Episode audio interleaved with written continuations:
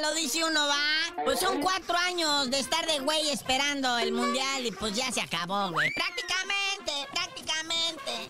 Acabó, muñeco. O sea, ya el lunes estamos sin mundial. ¿Ya se dio cuenta de eso? Que hay que esperar, bueno, ya no cuatro años, tres años y medio, porque ya el, el que sigue ya va a ser en un, en un mes decente, en un verano decente, y esperemos en un país más decente. Pues sí, ahorita lo único que nos queda gritar es, estamos sin mundial, estamos sin mundial, estamos sin mundial, Naya. Mañana, sabadito, partido de tercer lugar con la novia del mundial ahí en las gradas. Eh, la guapa del mundial, le dicen muchos sin ofender a nadie, ¿verdad? Tampoco sean. Porque inmediatamente pues, empezaron a decir, no pueden estar sexualizando a las personas. No, pues, o sea, todas las mujeres y todos los hombres somos guapos y guapas. Tranquilos, tranquila la banda. Pero bueno, Croacia, Marruecos, ¿quién vas, muñeco? Croacia, no, Marruecos, quién sabe cómo se coló hasta semifinales, todavía ni ellos saben, pero pues siguen en el papel de víctima y Croacia no está viendo quién se la va a hacer, sino quién se la va a pagar. Pero yo siento que el corazón de la racita está con Marruecos, ¿ah? Que siempre fue el más débil. Obvio, siempre y más el mexicano, que siempre estamos acá con el, el- el pobrecito, el héroe maldito, ¿no? El, el, el echaleganismo que tanto nos caracteriza en estos días. Pero ya, el domingo, y bien temprano, en las 9 de la mañana, Naya.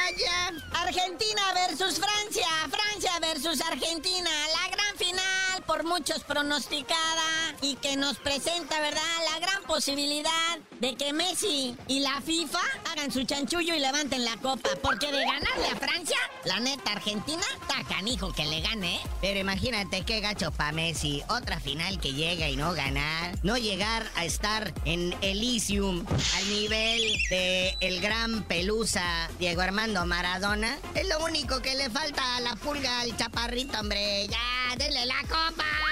Ahora, ¿cómo, o sea, si le pensamos así, ¿cómo podrían arreglar un partido? ¿Neta, por dinero? O sea, por apuestas, por... Está canijo, no está sencillo, raza, decir, va a ser un partido arreglado. No está tan fácil, gente. O sea, no me atrevo. Yo no diría, es un partido que está, pues, arreglado, así hecho. Pero a lo mejor alguien, pues, se tiene una promesa de ir a algún buen club con un buen sueldo, ¿verdad? Y a lo mejor se tropieza o no le pega la pelota o... ¿Quién sabe? Y luego pues está como favorito Francia. No por mucho, ¿verdad? Pero sí está ligeramente arribita que Argentina. Porque pues Francia llegó caminando, ¿no? Y Argentina le batalló hasta con México.